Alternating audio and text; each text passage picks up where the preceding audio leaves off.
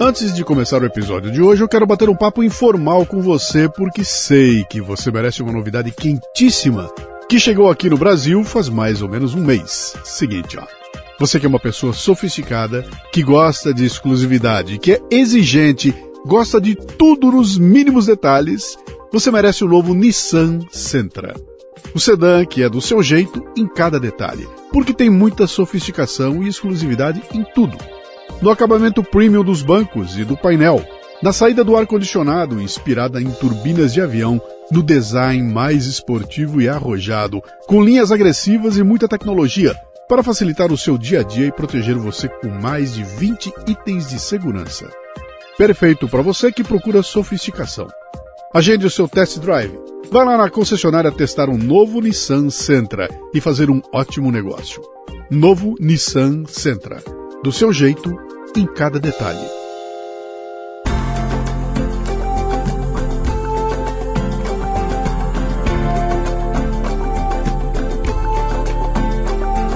E o Leadercast nesta temporada chega a você com o apoio da Casa Portini. Localizada num bairro no Botafogo, no Rio de Janeiro, a Casa Portini possui uma estrutura de alta qualidade. Aliás, Portini sou eu que falo, né? Eles lá eles falam assim, é, é Portini. Casa Portini.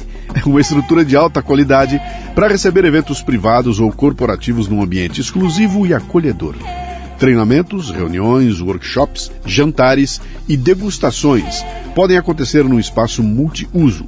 A casa dispõe também de um lindo estúdio de yoga e uma cozinha profissional, perfeita para aulas práticas e produção de vídeos. Visite o Instagram, arroba Casa Portini. Se escreve Casa Porcini com C.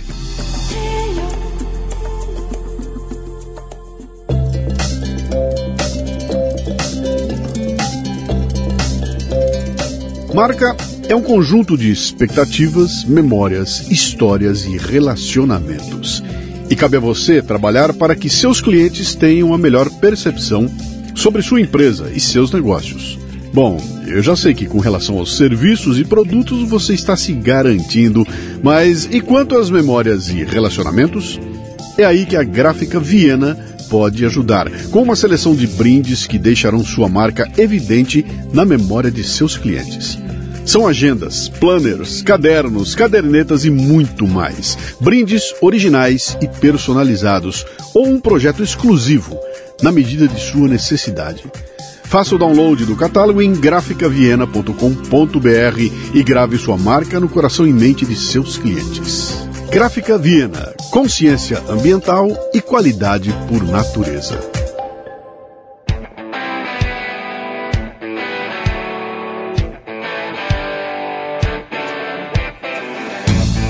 Bom dia, boa tarde, boa noite, bem-vindo, bem-vinda a mais um Leadercast, o podcast que trata de liderança e empreendedorismo com gente que faz acontecer. No episódio de hoje temos Rafael Mendes, que é head de conteúdo na Receita Previsível e cofundador e CEO da RP Trader, maior startup de prospecção e vendas B2B no Brasil. Rafael utiliza métodos inspirados no modus operandi do Vale do Silício para terceirizar a etapa de prospecção de vendas. Também participou de projetos de terceirização em setores como tecnologia, farmácia, biotecnologia, varejo, logística, serviços, publicidade, entre outros. Hoje conta com uma equipe com mais de 60 colaboradores. Além disso, é professor e curador de conteúdo na Conquer EdTech, adquirida recentemente pelo grupo WhatsApp. Uma conversa sobre vendas num mundo que automatiza cada vez mais o contato humano. Muito bem, mais um Leadercast, sempre começando, contando como é que essa meu convidado veio parar aqui. Esse aqui veio pela cara de pau, cara. Ele entrou em contato pelo uma mensagem direta pelo Instagram dizendo eu quero ir aí. quero ir aí, aí mandou para mim acho um link de alguma coisa dele participando de um outro podcast, eu dei uma olhadinha e falei, ah, deixa eu ver, vai ser um, vamos ver se ele vem aqui, vamos ver se tem café no bully, né? A gente vai trocar, já que tem a cara de pau de se oferecer, deixa eu ver se ele tem café no bully. E o tema dele é um tema que me interessa sempre, né? Que é a vendas, então seja bem-vindo. O programa começa com três perguntas que você não pode chutar. Depois você chuta de monta. Vira vendedor depois, tá? Ah, tá mas essas três você tem que ir na lata, tá? Seu nome, sua idade e o que, que você faz. Meu nome é Rafael Mendes, eu tenho 37 anos e eu sou empresário do segmento de prospecção B2B. Eu tenho uma empresa que é a maior empresa de terceirização de prospecção de clientes do país e sou professor. Sou head de conteúdo na escola Conquer, que é uma escola que foi adquirida agora pelo Flávio Augusto Silva. Então uhum. sou responsável pelos cursos de vendas, né? Um dos responsáveis pedagógicos pelos cursos de vendas e sou head de conteúdo na Receita Previsível, que é um método que foi criado no Vale do Silício pelo Aaron Ross, que chegou no Brasil hoje, é um dos livros mais vendidos aí do país. Uhum. E sou um, literalmente um cara de pau. Ah, eu não tenho, eu faço prospecção de clientes para os meus clientes e também faço prospecção de espaços onde eu possa disseminar o conhecimento que eu tenho armazenado na minha mente. Bom, tá dando certo, né? Porque você tá, tá aparecendo para lá para cá, né? Quando, você... assessor, quando, a assessoria de imprensa não faz um bom trabalho, eu, tô, eu fico lá, domingão mandando. Vai para cima. Você nasceu onde? Eu sou de Cuiabá, a capital né, do meu estado, onde você, onde você foi essa semana.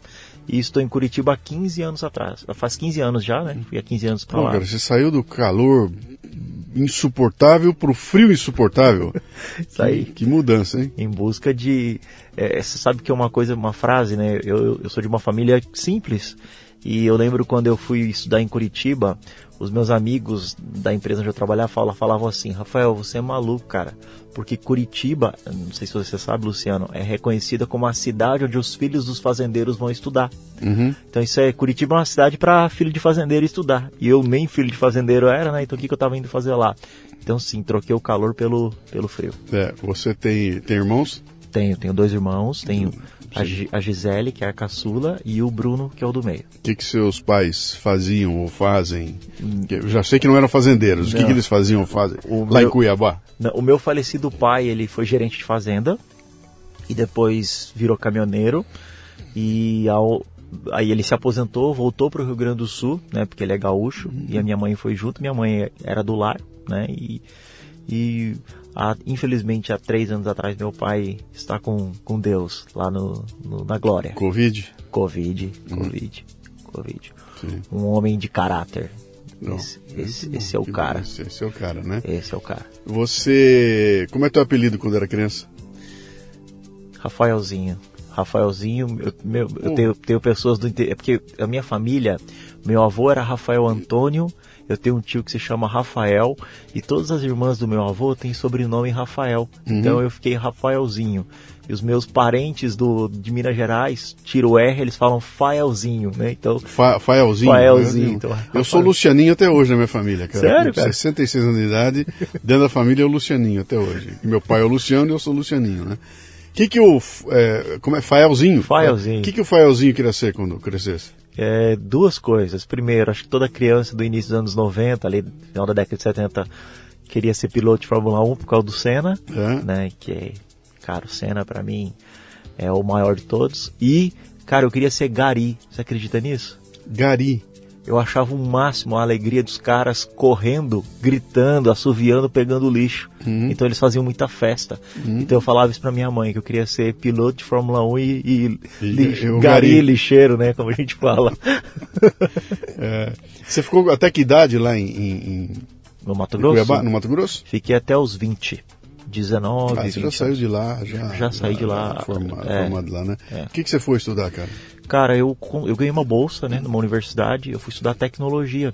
Tecnologia e cheguei em Curitiba, comecei minha universidade fazer, fazendo tecnologia, entrei numa multinacional. Você foi para estudar em Curitiba? Fui para estudar. Ah, você, fui para estudar. Foi pra. É. Eu vi que você gosta muito de cinema. Eu... É, eu gosto de cultura pop em geral, é... cinema cinema está em primeiro lugar. É... Cinema e música estão ali, pau a pau. É, inclusive eu vi um, do, um, dos seus livros ali, o Tristan Aranovic, lá do, do, do, LAE Filmes, né? Sim, sim. Então, eu fui para Curitiba para trabalhar com tecnologia, trabalhava numa multinacional, mas eu tinha um hobby. Teatro, eu fazia teatro no estado do Mato Grosso, uhum. e aí eu falei, bom, já vou para uma capital onde tem o maior festival de teatro da América Latina. Uhum. O segundo maior do mundo. Então, termina a minha graduação, depois faço faço teatro e a vida acabou me levando para vendas, cara. Então, me encontrei. Cara, então, como é que é? Como, como é que é isso? Que você você se formou? Você pegou, você pegou um. Peguei, pô, peguei o, o, canudo de gestão e tecnologia. Gestão e tecnologia? Sim, e sou, e sou pós-graduado em gestão de projetos. Tá. Só que com 27 anos, minha esposa engravidou de gêmeos e aí ela sofreu um aborto. Hum. E ali, cara, eu me senti mega culpado, assim. Mega culpado, porque minha esposa era 10 anos mais velha que eu.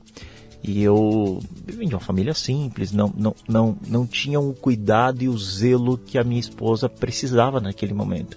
Então eu me senti muito culpado. E aí fiquei meio depressivo. Cara, abandonei tudo. Abandonei meu trabalho, abandonei tudo. Fui tentar viver de teatro. Maluco, assim, total. Meu Deus, viver de teatro, Fui cara. tentar viver de teatro, cara. E aí o que aconteceu? Nesse interim, cara, sabe quando você cai em si? Eu Uhum. caí em mim mesmo, literalmente. E aí eu liguei para um amigo. Eu tinha um amigo que tinha um caminhãozinho que ele comprava ovos e leite dos, dos sítios, né, da região metropolitana de Curitiba e vendia nas panificadoras. E aí eu falei para ele que eu ia fazer um estágio com ele. Moral da história, fiquei três meses com ele vendendo ovos, leite e eu pegava uma caixa de isopor e colocava pão de queijo congelado e ia vender na rua. Com isso, meu caráter foi, foi tratado. E aí eu me apaixonei por isso. Cara, três meses, quatro meses, entrei numa empresa de tecnologia, né, uma empresa muito forte lá no Paraná. E nessa empresa, ajudei essa empresa como gerente, virei vendedor, vendi 600 mil reais em computação em nuvem em seis meses. Depois, virei gerente comercial dessa empresa, a gente ganhou um prêmio da Exame entre as Mas empresas. você entrou lá para a área de vendas? Para a área de vendas. Área de vendas. Eles me deram uma oportunidade como vendedor. Os meus números de vendas foram. A gente estava falando do Aquiles Priester, que é uma referência, né? É, cara, quando você entra para vencer, meu amigo, entrei para vencer, fiz uns números extraordinários, a empresa me deu oportunidade. Quando eu vi, a empresa já estava ganhando um prêmio da exame entre as Então, mas que o, mais o, crescem. o que, que é isso, cara? Isso é um talento? É um, o que, o que, que- porque vendas tem aquele estigma, né, antigo. né? Quer dizer, se você não deu certo em nada, vai para vendas, porque ali você se vira, fica ali durante algum tempo. Se der certo, vai ser legal. Se não der, você passou por vendas. Então, tá cheio de gente que está vendedor e que não é vendedor. E às vezes você encontra alguém que é vendedor. Você vê que o cara ama aquilo, o cara mergulha de cabeça, tem talento para aquilo, tem todo o jeitão para vendas e como é que desperta isso, cara? Num cara que tem a formação em tecnologia e o que que te pegou ali? A minha mãe, antes de, se- antes de casar, foi vendedora, foi gerente de vendas. Então, eu acho que de alguma maneira eu tinha um bom referencial no meu subconsciente. Mas eu acho que o que você perguntando, né? Eu, eu, inclusive eu falo isso em sala de aula, os dois perfis de vendedor, o vendedor por opção e o vendedor por falta de opção. Sim. O grande problema do mercado é que a grande maioria dos vendedores estão lá por falta de opção. E por que, que a gente tem esse número grande de profissionais de vendas por falta de opção? Porque você não tem uma, um órgão que regulamenta a nossa profissão. É, o, não tem igual o- medicina. O, custo e de entrada é muito baixo, né? Não- Muito baixo, muito baixo. Quem é que não precisa de vendedor? Todo Fala mundo mim. precisa. Precisa. E se chega alguém disposto a trabalhar em vendas, Vambora. Vambora, E- cara. E, e no Brasil, essa, essa falta de profissionalização ela é mais latente. Por quê? Você que gosta também da cultura americana, gosta de ver alguma coisa, você vê nos filmes as criancinhas vendendo limonada na frente das suas casas desde a Sim. infância. No Brasil você não tem isso. O Brasil é um povo extrovertido. Só que, cara, por incrível que pareça, o brasileiro tem vergonha de oferecer alguma coisa. Tem vergonha de vender. Tem essa coisa da. eh, eh, Essa coisa meio da. Uma, uma- um complexo de inferioridade, você tem dificuldade com o não. Então, o que eu vejo, que eu vejo depois da receita previsível, que é o método que eu domino, um dos métodos que eu domino, a profissionalização em vendas no Brasil começou a acontecer agora, de 2003 para frente. Acho que se você está no LinkedIn, você vê ali, ó, inside sales, field sales. Então, a, a a profissão do vendedor começou a ser mais gourmetizada, né? Então ficou as escolas, os- o, o pessoal está interessando mais em investir nas profissões. Então eu acho que esse, esse por falta de opção vai diminuir aí nos próximos 20 anos. Então, mas vamos voltar lá atrás lá. O que que é o que que, o que, que te pegou na, na, na venda? Você falou, olhar e falou, cara, isso aqui é a minha praia, é aqui que eu quero ficar. O que, que era? A interação com as pessoas, é o, é o, é o prazer de, de, de, de, de tirar o dinheiro da pessoa em troca de uma mercadoria, de um serviço. O que, que é que te. O- Que te... Eu acho que dois pontos que me, pega, me pegou. O primeiro ponto foi o ato da sedução. O ato de vender é o ato de seduzir alguém. Né? O conceito de vender é convencer alguém a fazer algo gerando valor para aquela pessoa. Uhum. Então esse ato de persuadir alguém gerando valor, mostrando o benefício daquilo. Então o primeiro ponto que eu gostei foi, olha que delícia, você persuadir alguém para comprar aquilo.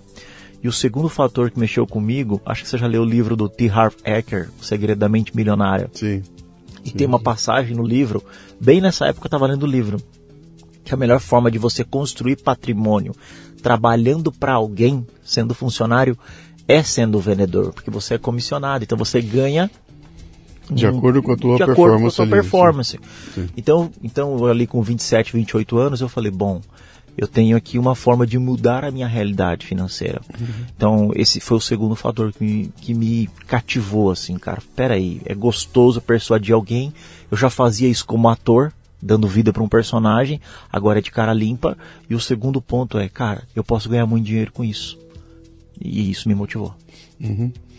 E você começa em vendas, é, é, tudo bem, no caminhãozinho ali, vendendo teu pão de queijo, aquilo aqui é, um, que é, um, é uma escola interessante. Mas quando você vai para uma empresa trabalhar, que você entra ali, tem um, tem vários vendedores ali, você tá, tem que obedecer determinadas regras, tem toda uma, tem toda uma ambientação ali que você cai nela sem ter um treinamento é, é, anterior a isso, né? A tua experiência anterior no trabalho era dentro da área de TI, não é isso? Isso. Aí você vai para uma área comercial.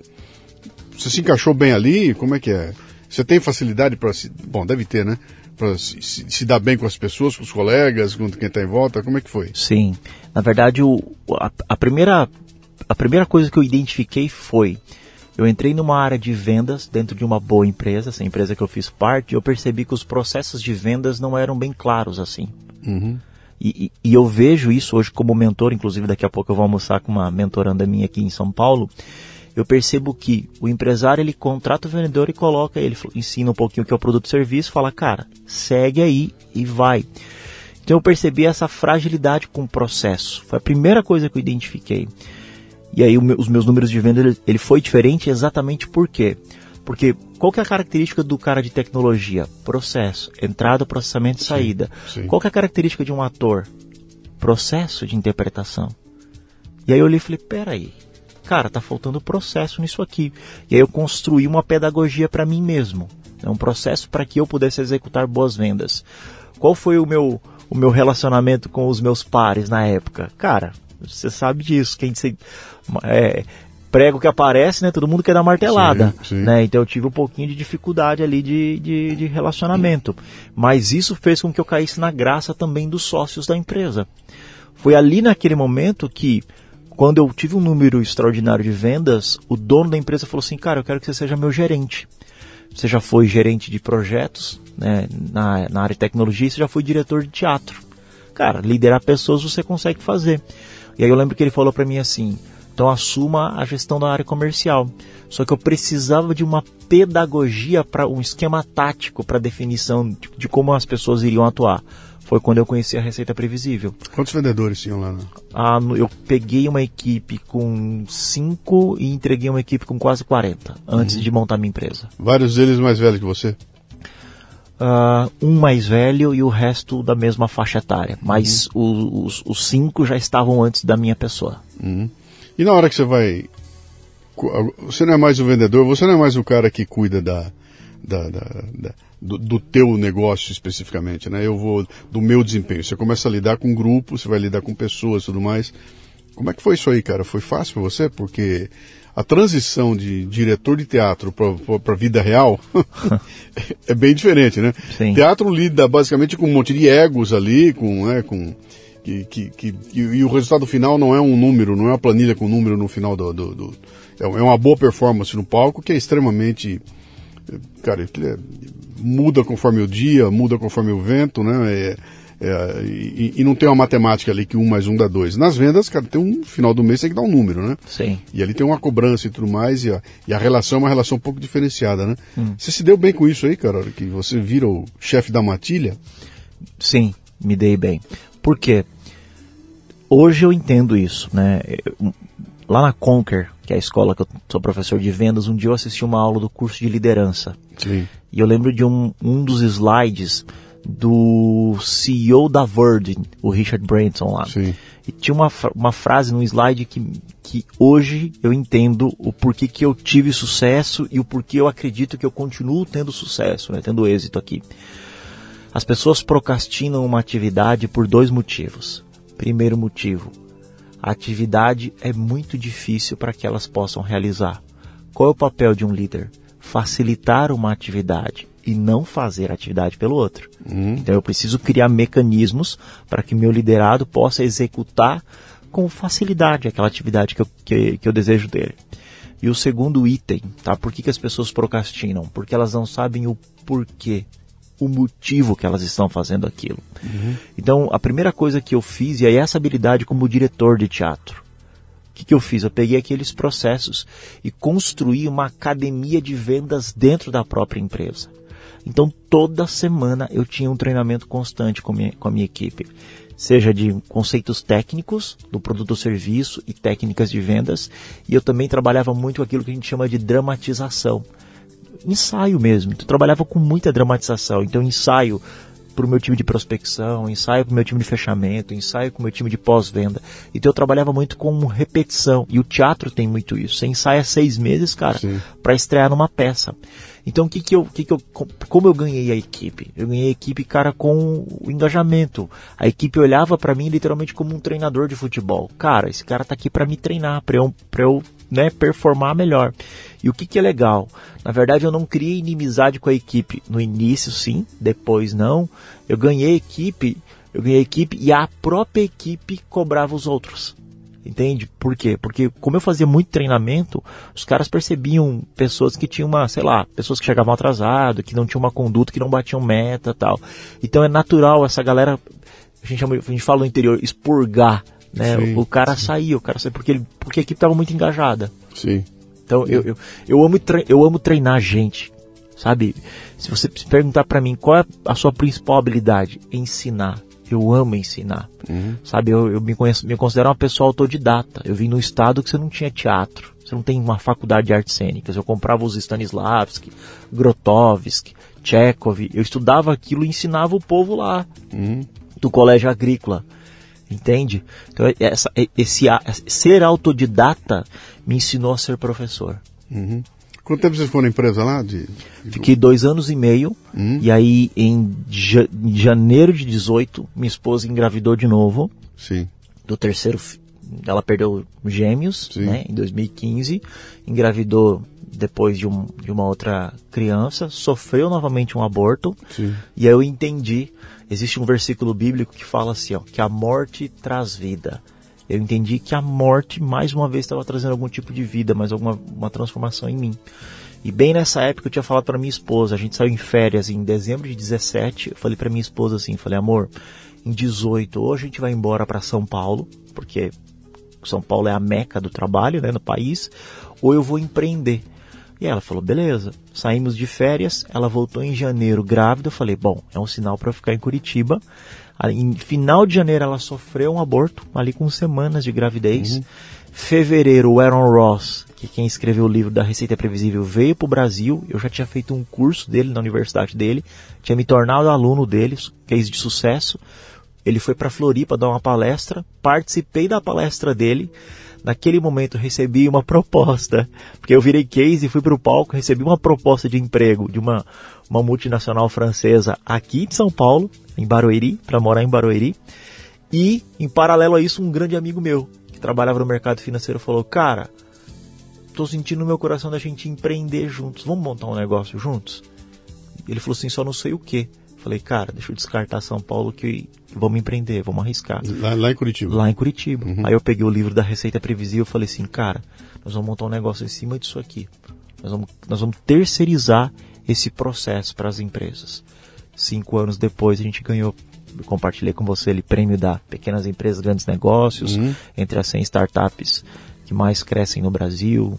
Tive a oportunidade de participar de grandes veículos de imprensa para falar um pouquinho sobre uhum. aquilo que a minha empresa faz e o que a gente faz. O que, que, é? O que, que é a receita previsível, cara? O que, que é? Tenta explicar para a gente de uma forma Pô, simples de entender. Simples. Tem uma frase do Aaron Ross. A frase diz o seguinte: Você pode ter um produto incrível, uma ideia incrível, mas nada disso vale se você não tem o quê?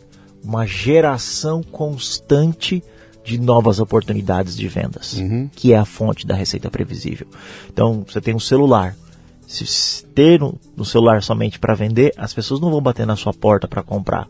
Ou o seu network vai chegar um momento que vai acabar. Então você utiliza mecanismos, canais de aquisições, eu não estou falando só de, de digital, tá? Uhum. Posso, tô, posso falar de cold call, Sim. outdoor e afins. Eu utilizo dispositivos para fazer o quê? Para o meu produto, o meu serviço ser mais vistos, tá? Uhum. E qual que é o grande sucesso da receita previsível? Esse conceito de especialização de função. Em 2003, o Aaron Ross ele é engenheiro que, que ele percebeu quando ele estava na Salesforce? Ele percebeu que os melhores vendedores da Salesforce perdiam tempo, cara, falando com pessoas que não têm fit, que não uhum. tinha características de compra do produto ou serviço dele. E aí, com a cabeça de engenheiro, ele falou: e se eu colocar uma, uma pessoa uma pré-venda. Uma pré-venda para fazer esse primeiro atendimento aqui, pré-qualificar isso para passar para o meu vendedor. Uhum. E depois que o meu vendedor, se eu colocar alguém para reter e fidelizar esse meu cliente, um time de CS.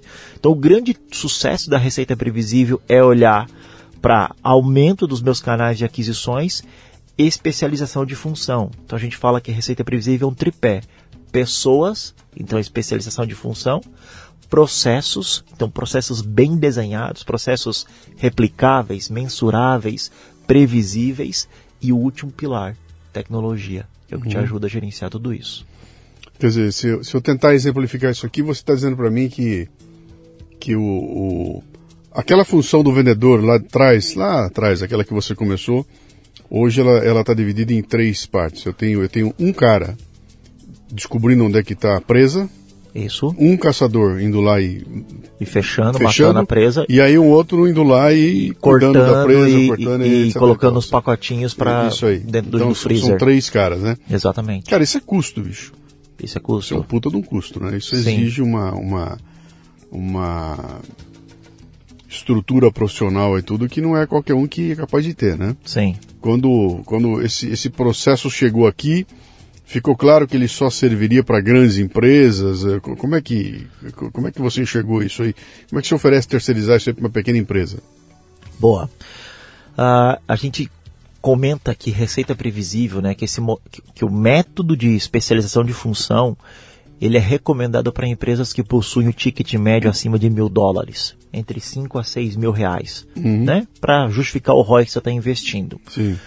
Uh, para PMS que desejam criar esse departamento dentro da sua área, a gente sempre recomenda que você trabalhe com uma boa gestão de tempo. Então esse teu vendedor, que é teu vendedor, ele pode ter momentos dentro da agenda dele, slots de tempo, fazendo prospecção. E hoje, cara, você está falando de tecnologia, hoje você tem ferramentas de automatização aí dentro do LinkedIn, por exemplo, que é uma das melhores bases de dados para fazer prospecção, cara, que um robô faz toda a prospecção. O vendedor só pega o telefone depois para poder fazer a qualificação. Então você uhum. tem mecanismos que barateiam é, essa, essa prospecção, essa especialização de função. Para minha empresa especificamente, é, hoje o meu perfil de cliente ideal é grandes empresas, né? então eu, hoje eu atendo desde empresas listadas na Bolsa de Valores, desde Grupo Marista, Copel, Copagás, Copa Energia e afins, mas eu também atendo PMS. E que PMS que eu atendo? PMS que possuem esse ticket médio alto, que possuem tá. um serviço um serviço alto.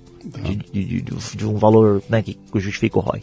E esse pessoal vem te procurar com. Qual é o tipo de, carência deles? É tipo assim. Tá, o, óbvio, né? Quero aumentar minhas vendas. Isso é, isso é, isso é, isso é, isso é, isso é o é, é, o problema genérico óbvio, né? Sim. Mas tem problemas muito mais, é, é, é, como é que eu vou dizer, elaborados do que simplesmente aumentar a venda. Eu quero aumentar a venda boa, eu quero aumentar o meu lucro de qualidade, eu quero aumentar a, a captação de clientes que vão ficar comigo durante um bom tempo, eu quero reduzir o, o churn né, dos meus, meus clientes. É, qual é o tipo de, de perfil que te procura? A grande empresa, ela me procura por dois motivos. O primeiro motivo, sim, quero aumentar meu número de vendas. E o segundo motivo é coloquei esse processo dentro da minha empresa de prospecção e é muito complexo. Uhum. Por quê? Porque uma mão de obra é difícil de lidar. Você tem que né, criar processos para as pessoas, porque o processo precisa ser produtivo, as pessoas precisam estar falando o tempo inteiro com gente, é quase um call center, Sim. só que sem, sem objetivo de vender. Então é, é doloroso gerenciar esse recurso humano. É real, cara. Pra você ter noção, lá na minha empresa, eu entrevisto em média de 200 a 250 pessoas por mês para contratar 10, para contratar 8. Então, assim, é um processo gigantesco de gestão de pessoas. E para PME, a PME ela vem, ela vem com o primeiro objetivo, que é o mesmo objetivo da grande empresa. Preciso vender mais. Preciso vender mais. Só que a PME ela tem uma, um, uma deficiência. Ele vem o seguinte: preciso vender mais, mas não sei para quem vender. Sim. Eu vejo isso muito forte na PME. Ela tem um bom produto, ela teve, tem algumas vendas aqui, mas ela não sabe quem é o cliente ideal dela. Sim. Tanto que eu, fui, eu me senti obrigado lá na RP Trader a criar um produto chamado validação de mercado. Que é o que? É, durante três semanas eu faço um estudo de. Vamos imaginar que a PME quer vender para 10 nichos. Eu tenho algumas ferramentas de estudo de mercado para entender esse melhor cliente dele e, e como está crescendo essas empresas. Mas essa etapa de três semanas é uma etapa bem call center mesmo, onde o meu SDR liga O que é SDR? Sales Develop Rep. Então é o profissional de prospecção ativa que cuida dessa prospecção ativa. O meu SDR ele fica literalmente executando um roteiro, falando com a persona dentro daqueles nichos para entender o momento de compra daquela empresa. Esse é aquele pentelho que fica na minha, me enchendo o saco no telefone. Esse é o pentelho. Me ligando para. Seu Luciano, eu queria oferecer. Esse é o pentelho. Todas as companhias de telefonia agora estão. Cara, é, é três por dia me ligando É. aqui para E- querer saber se eu quero comprar uma linha telefônica. Esse é o pentelho, esse é o pentelho que te liga, esse é o pentelho que te aborda no inbox no LinkedIn, é o pentelho que te aborda no e-mail também. Lógico, né? Tá vir... Você tem que tomar cuidado para não virar spam. Né? Então você tem que personalizar a mensagem, tem que ter um time. A gente tem uma quarta figura hoje, que a gente chama de Sales Enable, né? Então essa, essa- essa função de inteligência dentro da área comercial. Você tem que estar sempre o tempo inteiro analisando as estratégias, qual a abordagem que você pode utilizar agora. Por quê? Porque vira spam, né? Vira spam. Então você tem que personalizar bem. Por exemplo, agora eu estou fazendo um teste para um cliente nosso, estou fazendo um teste, cara. Aqui de São Paulo, esse cliente. Lembra das malas diretas que você enviava por Sim, carta? sim, sim. Ninguém envia mais mala direta, certo? Sim. Qual que é o maior ativo de qualquer ser humano hoje? A atenção. A gente está fazendo um teste agora com mala direta, com QR Code, dentro do envelope. E aí, no momento que aquela pessoa tem o contato com o envelope, meu SDR vai ligar. Entende? A pessoa abre ali o QR Code, aparece pra gente um- uma tagzinha, meu SDR já Você vai está entrar mandando pelo correio, pelos envelope correios. pelo correio? Pelos correios. Estou fazendo um teste agora. Por quê? Porque ninguém está usando esse canal de aquisição mais. Então, se não tem nin- ninguém usando, opa, vamos fazer um teste? Um É, a internet deu uma deu, deu uma chacoalhada nesse processo todo aí, né? Mas você está falando para mim aí, cara, esse- esses processos de venda aí são muito chatos, né, bicho? Eu, eu, eu tô me falando agora como uma vítima deles, né? Não aguento mais, cara. Puta, é uma encheção de saco. É, a minha caixa de e-mails virou uma zona. Eu, eu- cada 70 e-mails que entra lá, tem um que é alguma coisa que eu olho e falo, bom, isso aqui se aproveita, é alguém tentando falar comigo. O resto, cara, é malhação, é malhação. E com aquelas copies padrão que você bate o olho e fala, meu, eu, eu, eu, eu, eu detono já no, no, no- no título, né? Sim. Já vou jogar. Então tem um. Eu olho para aquilo e falo, cara, que, que imenso desperdício, né? E outro dia conversando com um cara que trabalha com esse esquema de, do robozinho do LinkedIn e tudo mais, a tese dele é o seguinte: ah, o teu robô atinge tanta gente que aquele mínimo percentual que se interessa passa a ser significativo. Né? Então, em vez de você falar com quatro caras por dia, o robô está falando com 400 caras por dia. É tanta gente que ele contata que no mínimo, naquele e-mail ele vai buscar alguém que interessa. Né? Ah, antigamente isso era muito caro de fazer. né? Você tinha que botar um anúncio na Rede Globo para 20 milhões assistirem, aí 2 mil se interessavam, né? que custava o olho da cara. Com a internet ficou tudo muito mais barato. Né? Sim. Mas isso é chato, cara. Isso me enche o saco. Eu, tô exposto a tanta, tanta gente querendo minha atenção que, cara, ficou insuportável, né? Aham. E agora eu pego a, os sistemas aí, da, da, da, os algoritmos, então, eu tenho até medo, cara. Eu entro aqui no LinkedIn e falo, pô, vi uma camiseta legal. Dancei, cara. Vai aparecer, alguém Cliquei, vai querer te vender. agora só tem camiseta no, no, no, no, no, no, no Instagram aqui, né? Uhum. Cara, isso é chato. E tá me enchendo o saco. Eu tô tentando criar maneiras de me ficar. de me proteger disso aí, né? Esse negócio não tá cansando, cara? Não tá. Não tá ultrapassando o ponto de de, de, de o, sabe, de estourando o saco das pessoas, não? Pessoas amam. Existe uma frase do Patrick Deng, um escritor americano. Pessoas amam comprar, porém elas odeiam que vendam para elas. Uhum. Entretanto, pessoas amam comprar de pessoas que sentem afinidade. Uhum. Eu vou te dar um exemplo. Eu só estou hoje dando entrevista no seu podcast porque se você entrar no Instagram agora, sabe como que eu comecei a te abordar? Uhum. Tudo bem, Luciano? Como é que você tá? Cara, sou fã do seu trabalho. Uhum. O que, que eu comecei a fazer? Eu usei o gatilho da afinidade. Uhum. Afinidade. Cara, é claro que é chato quando você é direto ao ponto, quando você demonstra logo de cara que você quer vender e que você quer, você quer ganhar alguma coisa com aquela pessoa. Porém, quando você usa gatilhos de persuasão, principalmente o da afinidade, da afinidade, né? Então, o que é afinidade?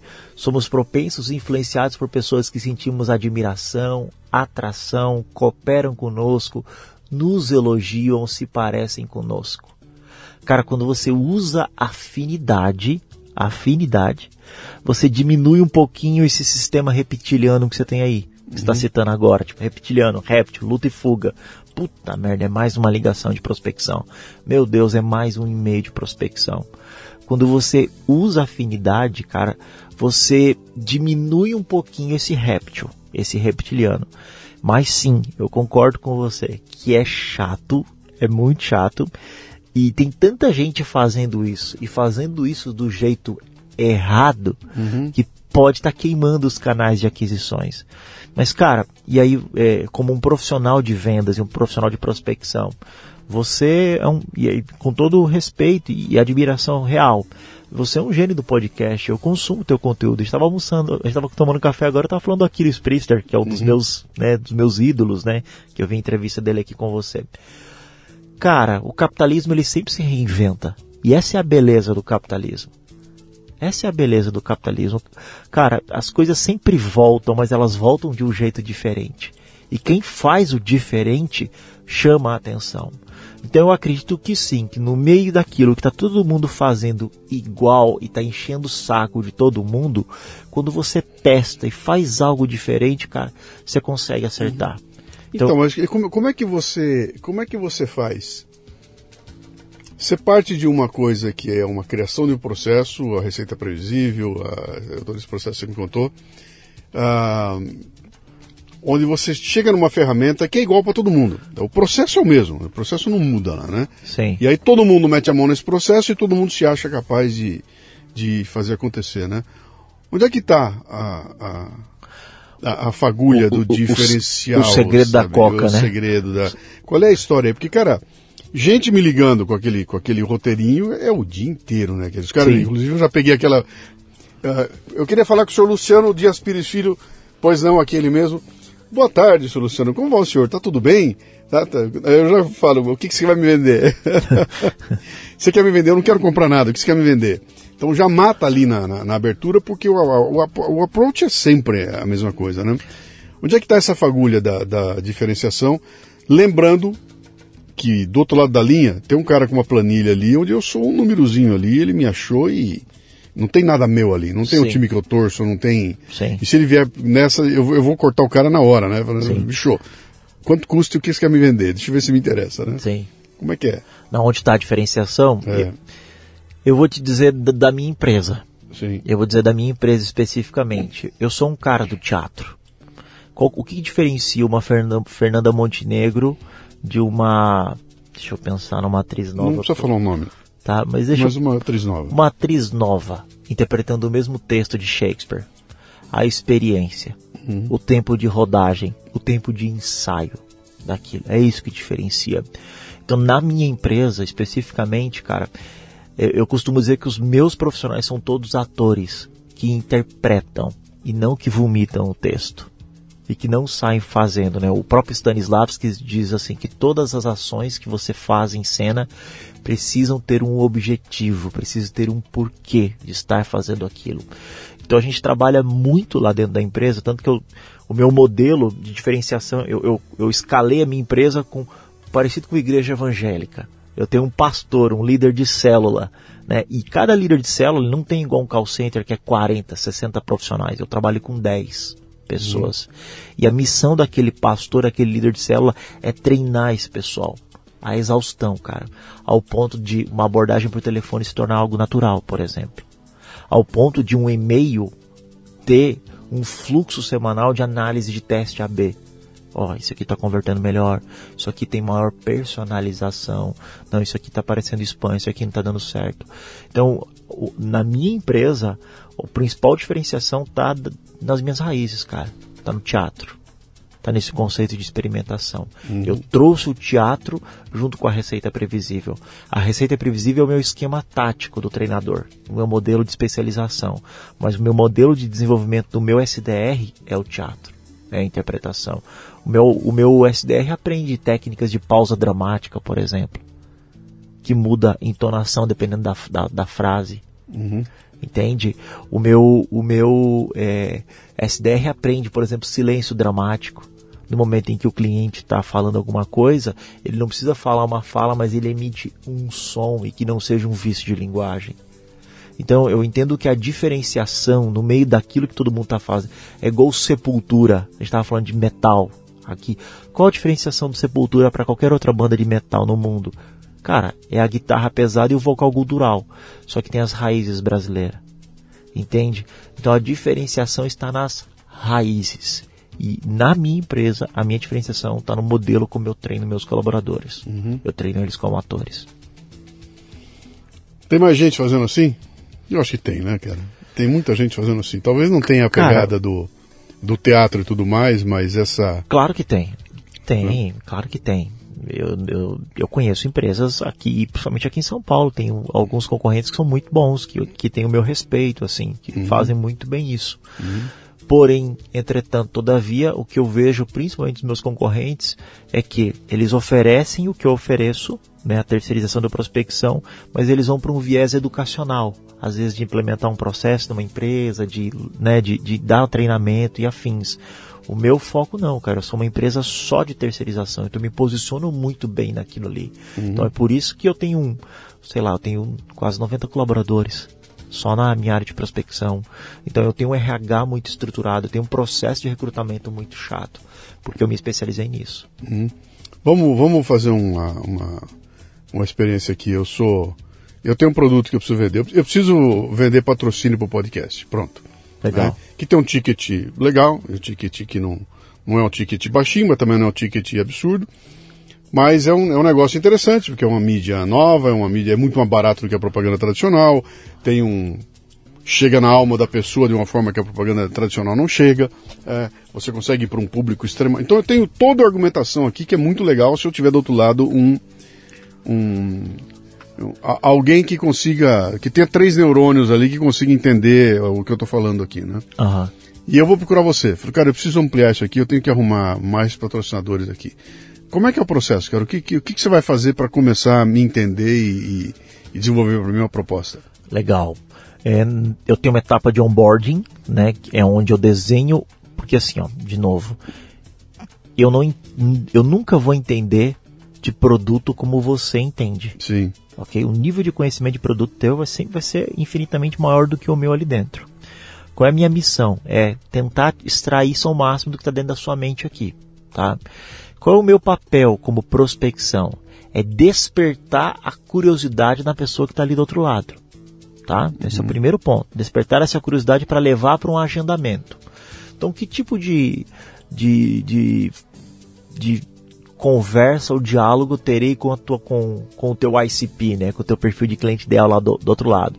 Então vamos imaginar aqui, eu estou falando com um gerente de marketing de uma grande uh, de uma grande indústria automotiva. Sim. Legal? Então, eu vou iniciar né, o meu diálogo. Tudo bem, Luciano? Aqui quem fala é Rafael Mendes, sou do podcast Café Brasil, um dos maiores podcasts aqui da América Latina. E bem importante, Luciano, quero deixar bem claro para você como eu consegui o seu contato. Eu consegui o seu contato através do LinkedIn. Você pode falar agora? Uhum. Posso, Rafael, posso sim. Do que se trata?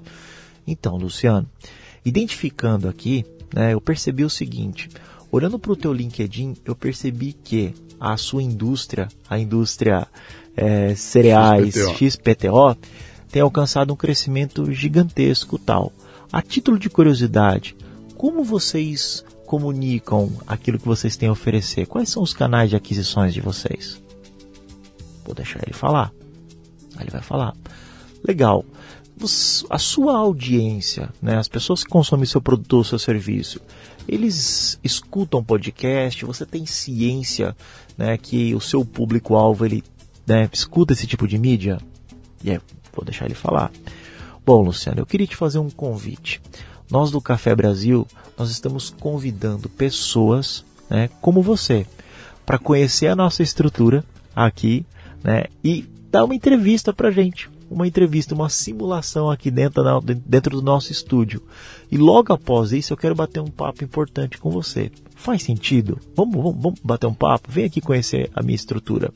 Então eu usaria o gatilho para ele dar uma entrevista aqui dentro, para ele passar pela experiência, igual, igual um vendedor de, de, colchão faz as pessoas deitar no colchão, igual um vendedor faz é, as pessoas dirigir o carro. Então eu traria a pessoa para o podcast. Agora, vamos imaginar que eu estou buscando um patrocinador fora de São Paulo. Fora de São Paulo. Eu perguntaria o seguinte para ele: Luciano, você está com o seu e-mail aberto aí? Estou, Rafael. Eu queria fazer o seguinte. É, me diz, Luciano, é, empresas que são concorrentes teu. Aí o Luciano falaria, empresa A, B ou C. Posso te mandar um e-mail agora com uma entrevista que eu fiz com gerentes de marketing dessas empresas ou de empresas similares à tua nesse momento? Pode, Rafael. Eu vou mandar para você e eu posso te ligar amanhã às 10 horas da manhã só para saber se você chegou a assistir, porque eu tenho algo importante para falar com você eu estou usando o gatilho de rivalidade. Eu mostraria um case de um concorrente seu. Cara, esse, esse gerente de marketing já te mandou. Aí tá a resiliência, esse meu irmão. cara já te mandou. Meu, não sei para onde que ele te mandou na, na, no começo da chamada lá. Não, né? mas lógico. Que, que, é, que é a grande encrenca, que é um negócio que eu queria colocar pra você aqui agora, né? Que é interessante, que é o seguinte. É, ninguém tem tempo mais pra porra nenhuma, cara. Tá todo mundo ultra ocupado, eu não sei com o quê, uhum. mas tá todo mundo ultra ocupado, os caras não te respondem mais ligação, se liga alguém para uma malhação de venda, já corta na hora, esse gerente de marketing provavelmente vai falar, vai vender propaganda, vai falar com a minha agência de publicidade, e aí te joga num buraco lá, nunca mais você sai. Uhum. É, esse cara vai te, vai te vai jogar lugar que é para não fazer, né? Uhum. E, e, e, quando te escuto, manda aí, manda um material para mim que eu vou ver aí, não te retornam mais, é um negócio pavoroso. É, a, a, essa a, a etiqueta do mundo dos negócios que existia 10 anos atrás desapareceu, não tem mais, né? Uhum. Então, a, a, até esse processo de continuidade, cara, deixa eu te ligar, amanhã eu vou ligar pra você de novo, né? Ah, bicho, não me enche o saco, cara. Uhum. Se não é alguma coisa que eu não que, que eu queira imediatamente, eu não vou te dar a menor bola, sabe? Ah, se não ficar claro para mim que você trouxe para mim uma vantagem que é imperdível uhum. e que vai ser no curto prazo, eu não vou te dar bola. Claro. Eu vou te dar um balão e, e, e vou te jogar no, no, buraco negro lá, né? Uhum.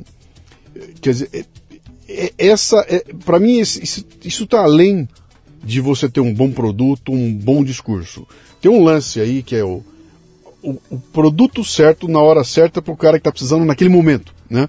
Que é uma discussão que eu estava tendo com o pessoal que vende palestra, né? Fala, cara, uhum palestra, você não vende para alguém e fala, ó, compra uma e deixa aí, a hora que você precisar você usa, né? Você só consegue vender a palestra quando tem a demanda. A demanda. Então, se eu não tiver um evento aqui, tô procurando um palestrante, bicho, tá, deixa aí, um dia eu vou lembrar de você, né? Então, como encontrar esse momento certo, a hora certa, que, que, que preveria você hum. entender o cara antes disso, que tá muito além do que o teu menino pegando o telefone ali. Porra e dar uma, uma, uma especulada, né? Eu, eu, entendi, eu entendi o teu, o teu, a tua primeira a pergunta anterior Sim. e agora onde você quer chegar. Sim. Cara, existe um estudo Você tem noção de quantas abordagens eu fiz no Instagram de podcasts para dar uma entrevista? Não faço ideia. Cara, eu devo ter feito uns 150. Uhum. E olha que eu já dei entrevista para Globo, Band, eu mando aquele currículo que eu mando para você. Uhum. Existe um estudo de um americano chamado Chat Holmes, que ele diz assim, ó, somente 3% das pessoas estão prontas para comprar agora.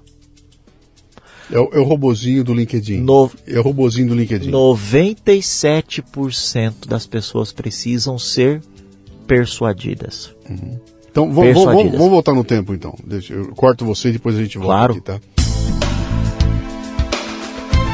Você está ouvindo o Leadercast, que faz parte do ecossistema Café Brasil, que você conhece acessando mundocafebrasil.com. São conteúdos originais distribuídos sob forma de podcasts, vídeos, palestras, e-books e com direito a grupos de discussão no Telegram. Torne-se um assinante do Café Brasil Premium.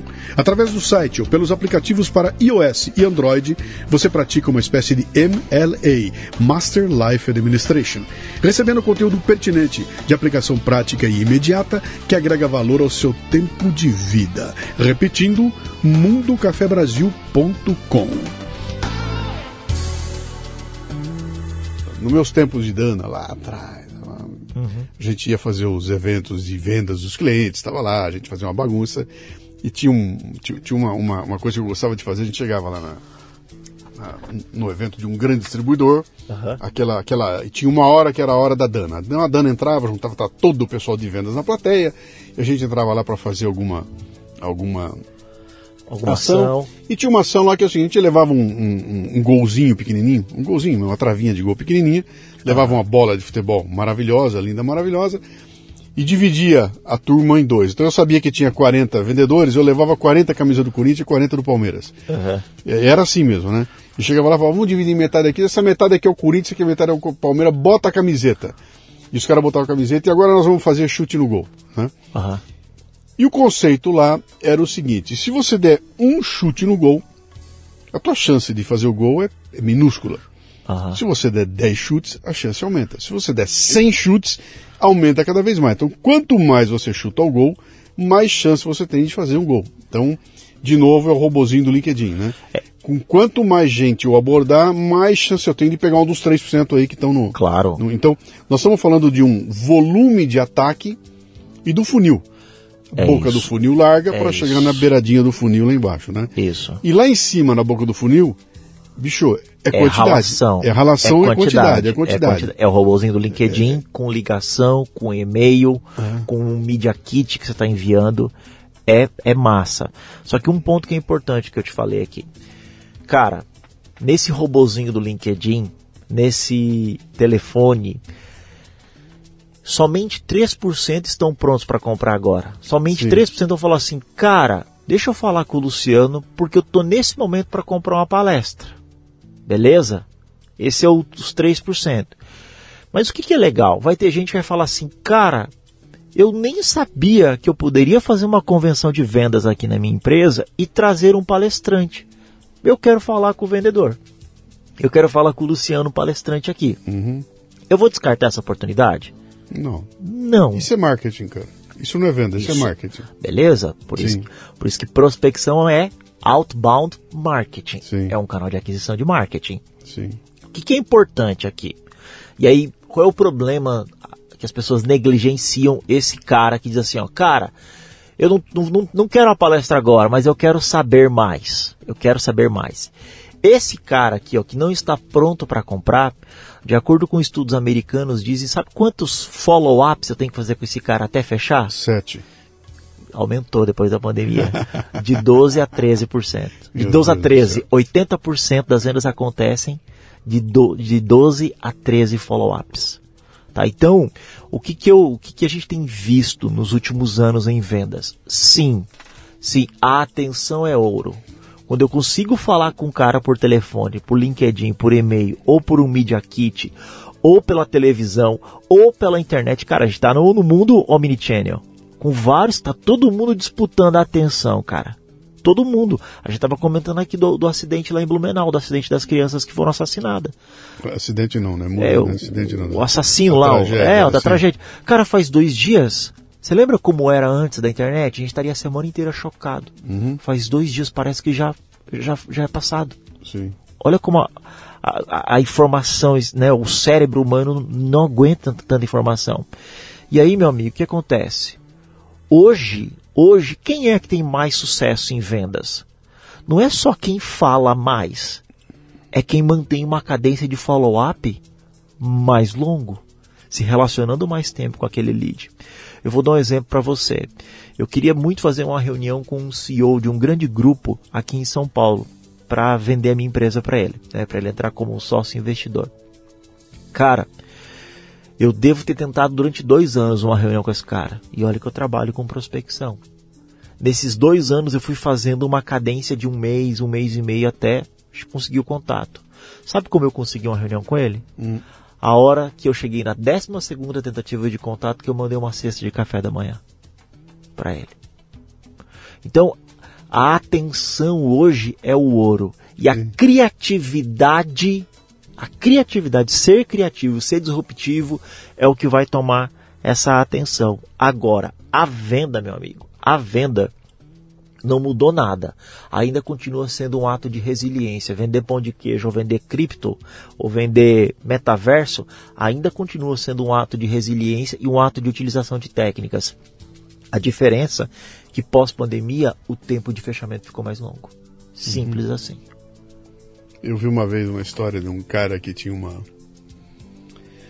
Não me lembro o que era o produto dele, mas acho que era, era um. Era tipo assim, era um cara. Não era podcast, mas era um cara que tinha uma coisa que precisava falar com um grandão de uma agência de, de propaganda que é uma coisa absolutamente inexpugnável, né, cara? Você nem chega no cara, né? Uhum. E o cara tava nessa, tentando marcar reunião e não tinha jeito, cara. Não, não conseguia marcar.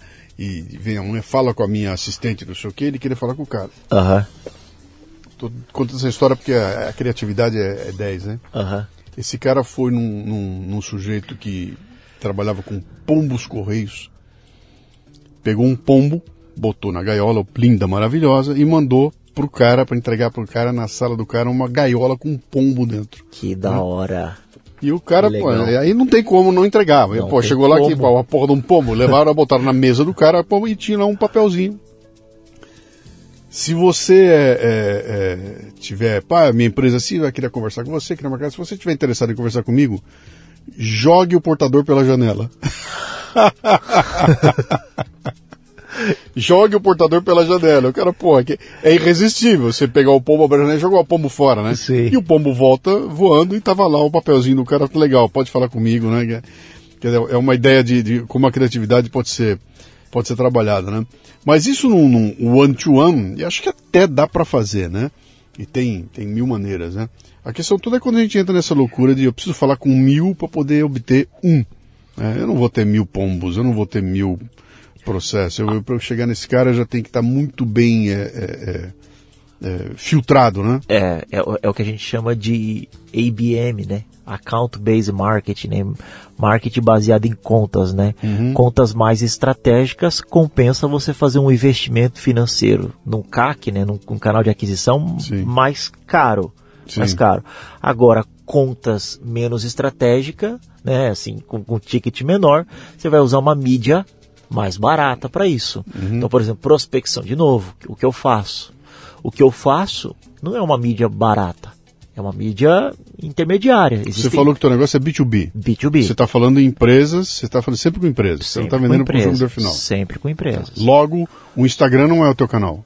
Não, de jeito nenhum. Foi o teu canal para conversar comigo, conversa... para uma, sim, uma, sim. uma questão, mas não é não, não para pra... não para fazer prospecção, mas o LinkedIn é. O WhatsApp está se tornando agora. O WhatsApp está se tornando uma das principais ferramentas de Eu prospecção sei, tá um B2B. Tá, tá um inferno. Tá um inferno. Tá um inferno. Você tem que vai saber... queimar daqui a pouquinho vai, também, vai mexer o saco Vai também. virar spam. É. Vai virar spam. Por isso que a gente tem que se reinventar. Eu vou te dar um exemplo. Eu tenho um cliente lá em Curitiba que é maior, uma das maiores empresas de corrida de rua. Corrida Esse, de rua. É, a gente a gente trabalha com, com patrocínio para eles. Uhum. Então a gente consegue Coca-Cola, essas grandes marcas para as corridas de ruas deles. Cara, sabe como que a gente faz prospecção para eles? Hum. A gente não usa telefone, não usa LinkedIn, não usa e-mail.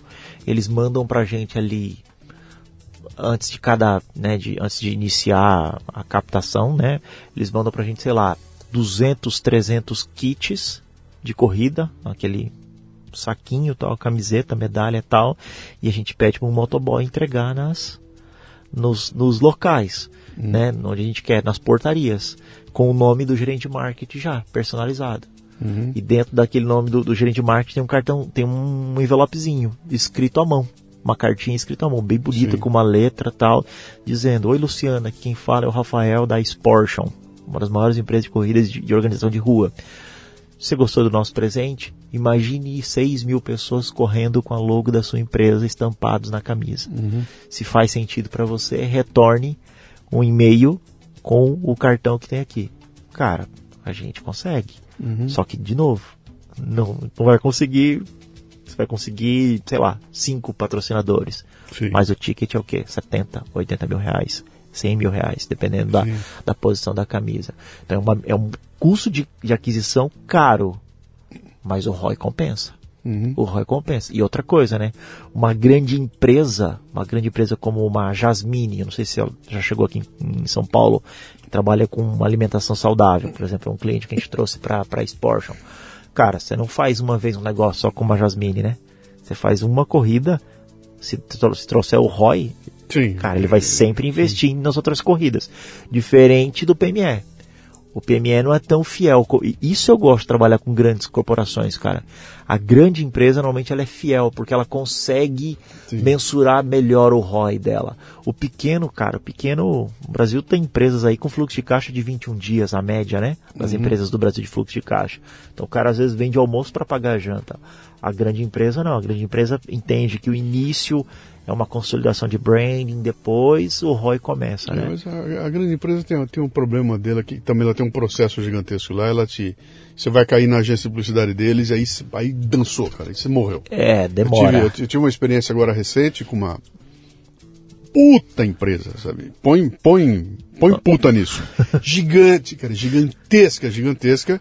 E eu direto num dos vice-presidentes, cara, um VP, de uma Aham. área importantíssima lá, né? Aham. E fui tomar um café com ele, cara. Eu e ele. Na boa, o cara é meu fã, escuta pra cacete. Programa, Pô, é legal. Eu, bicho, cara, eu preciso de vocês, que um patrocinador aqui.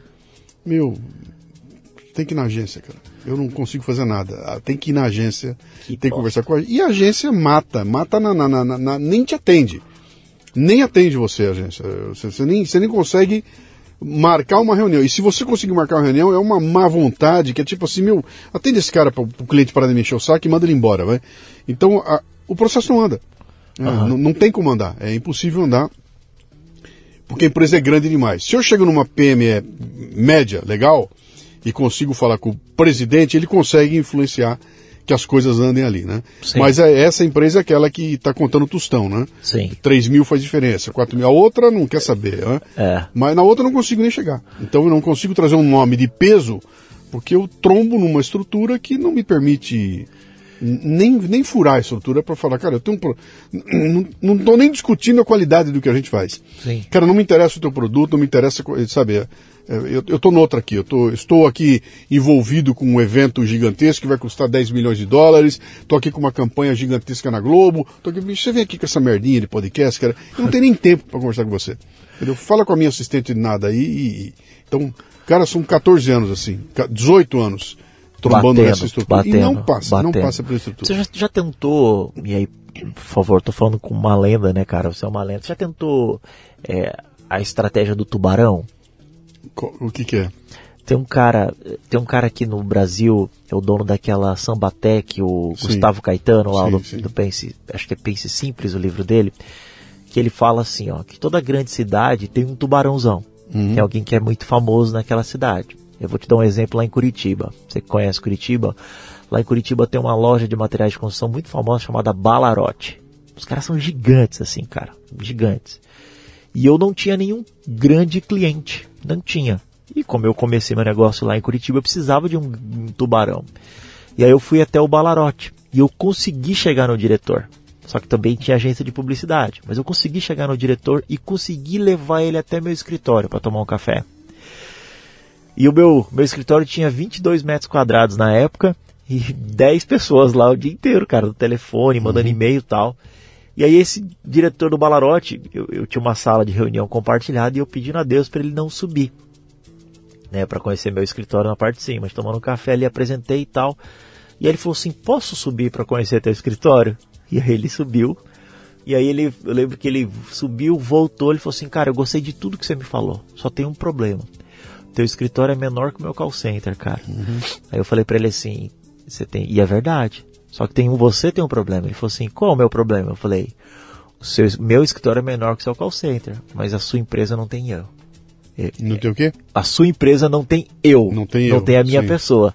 Aí ele olhou para mim e falou assim, tudo bem, cara. Então eu quero 30 dias de gratuidade. Eu falei, eu te dou 60. Aí foi, olhou para mim assim, tá bom. Em 60 dias eu tinha fechado 12 contratos usando a logo dele. Uhum. Entende? Então o ROI compensou.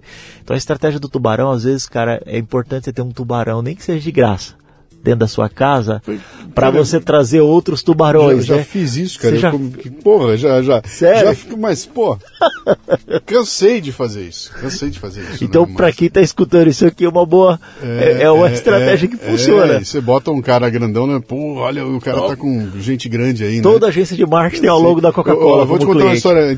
O Café Brasil, quando começou, foi, foi um, foi um, os caras, ninguém acredita. Isso eu tô falando em 2006, tá? Uhum. Eu começo o programa, cara, com a Porto Seguro.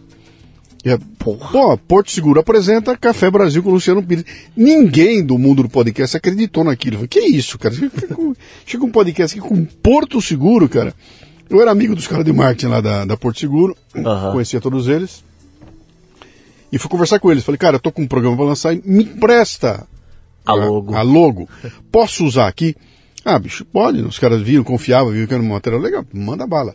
E aí eu fiquei durante um bom tempo, a Porto Seguro apresenta e não ganhava um tostão com os caras, mas, pô, criou aquele conceito lá. Quando o negócio pegou no breu, eu fui lá, os caras falaram, ó, oh, bicho, agora ficou sério. Pô, tem quantidade, tem. Ah, vamos conversar agora sobre. Aí os caras tiraram o logotipo. Não, se tiver que pagar, eu não quero. Entendeu? De graça pode ficar. Eu nunca mais consegui os caras, né? Uhum. Mas eu tô contando essa história que ela, ela, é curiosa, né? Mas ela já nasceu com essa ideia do tubarão. Eu falei, eu vou botar alguém grandão aqui. Depois eu tive, durante muito tempo, Itaú Cultural comigo, cara. Um puta brand, né? Uhum.